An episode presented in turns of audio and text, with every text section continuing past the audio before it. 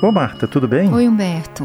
Eu estou perguntando se está tudo bem, mas é, esse, eu estava lembrando, o tema do luto é uma coisa tão difícil, né, da gente lidar, né? É, Não é uma luto coisa, uma coisa simples, né? É difícil a gente viver, né? Essa uma, perda, uma né? né?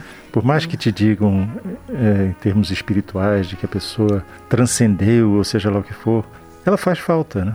Ela, ela está ausente do teu dia a dia, né? Ela de repente desaparece. É, eu acho assim, quando é uma pessoa muito importante, né? É um pai, mamãe, um, um parceiro de longa data, é, é como se no joguinho da sua vida, assim, na, na- eu tô falando joguinho como se fosse um, um, um jogo, de, um jogo de tabuleiro, né? Tem uma peça que tá faltando e que nunca mais vai ser preenchida. Então, é uma sensação de algo muito importante da minha vida, que tem a ver com a minha identidade, com a minha história. Não existe mais o correspondente daquelas lembranças no mundo. Então, e, e o amor não acaba. Interessante é isso. Você, você continua amando a pessoa, tendo ternura por ela, às vezes até aumentada, é, reconhecendo o sentido que ela teve na sua vida, mas ela não tá mais lá. Então, é uma separação radical, né? Nunca mais eu vou ver aquela pessoa. Você, né? Não, você falou de um jogo de tabuleiro, me lembra mais, é um quebra-cabeça. Sabe aquele É, quebra-cabeça faltou a que você- pecinha, né? Uhum. É, e toda vez que você olha para o quebra-cabeça, aquela peça está faltando, né? Verdade.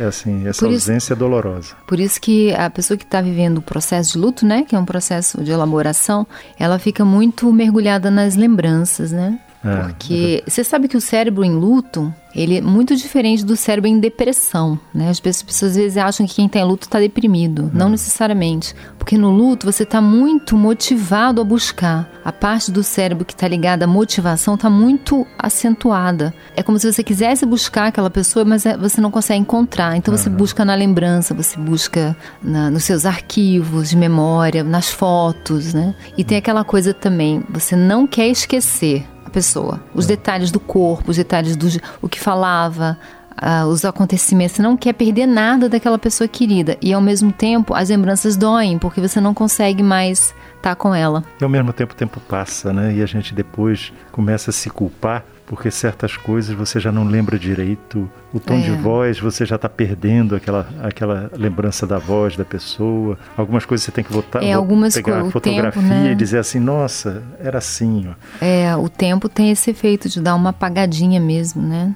Claro, depende muito da, da- da- da- do tanto de intimidade que você teve, do tempo que você teve com aquela pessoa, né?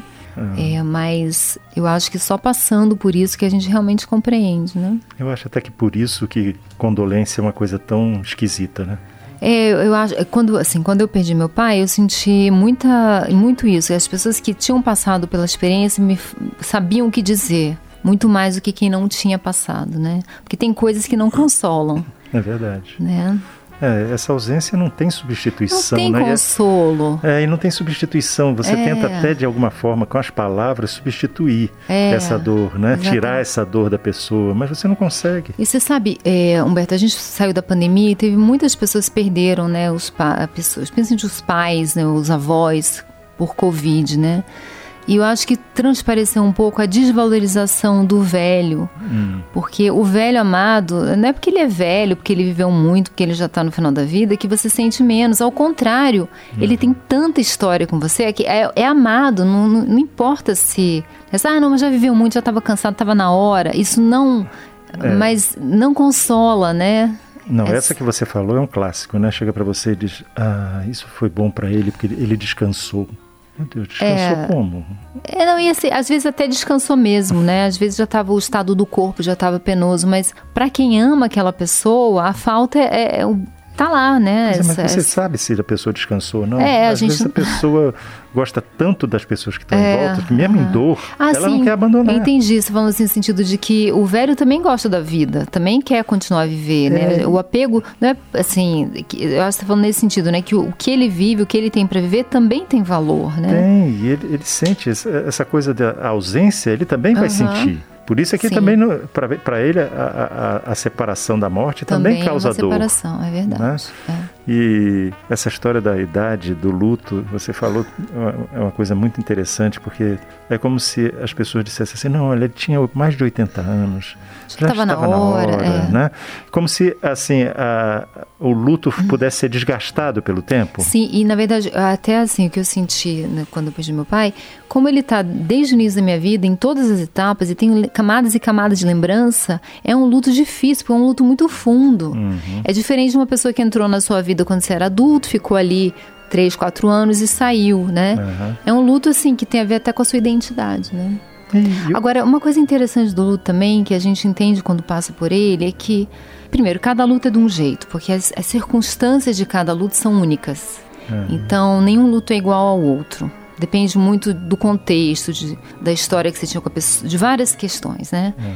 E também o luto não é só, não é porque você está em luto, às vezes uma pessoa muito, muito, às vezes um filho, não é que não é por causa disso que é só tristeza, que você vai estar tá só no fundo do poço, né? Então assim, às vezes você pode ter perdido um filho e você ter momentos de riso, é, você vai tirar o lixo, vai lavar a louça, você tem momentos em que você tem fome, tem alegria, né? Então, assim, é, o luto é um terreno muito acidentado, em que uma hora você está chorando, outra hora você está rindo, outra hora você está tomando providência, outra hora você vai lá para baixo, aí você tem um dia bom, você tem um dia ruim, né? É um, não tem como encurtar o caminho, ele vai acontecendo e vai se processando. Eu, eu comparo um pouco com assim, eu tenho uma imagem na cabeça que é de um, imagina um tecido com muita tinta. Uhum. Então, o processo de luta, você lavando aquele tecido, lavando, chora, fala, lembra, chora, fala, lembra, vive a vida.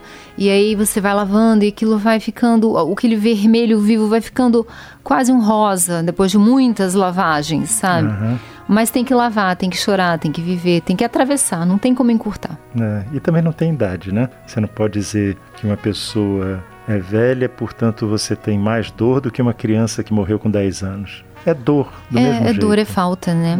É. Agora, uma coisa é verdade, né, Humberto? Quanto mais a gente vive, uhum. mais lutos a gente vai passar, né? É. É verdade. É, porque a vida é cheia de perdas. Então, a gente vai ficando também, a gente vai aprendendo a passar luto, né? A gente vai desenvolver. Ou tem pessoas que vão ficando cada vez mais machucadas e frágeis, porque um luto é, vai despertar todas aquelas outras perdas, né? Mas às vezes a gente também vai aprendendo a fazer luto, sabe? É. Porque quem viver muito vai ter muitos lutos, né? Não só de pessoas, mas de coisas, situações. É, é sabe, eu acho assim que às vezes é um luto diferente. Você, uhum. quando tem um, um luto por uma pessoa que ficou muito tempo na sua vida, você tem um luto por aquilo que você viveu com ela. A memória compartilhada. É, e ao mesmo tempo, a da criança que morre uhum. é o luto pelo futuro pelo que não futuro, houve. que não houve, não exatamente. Houve, é.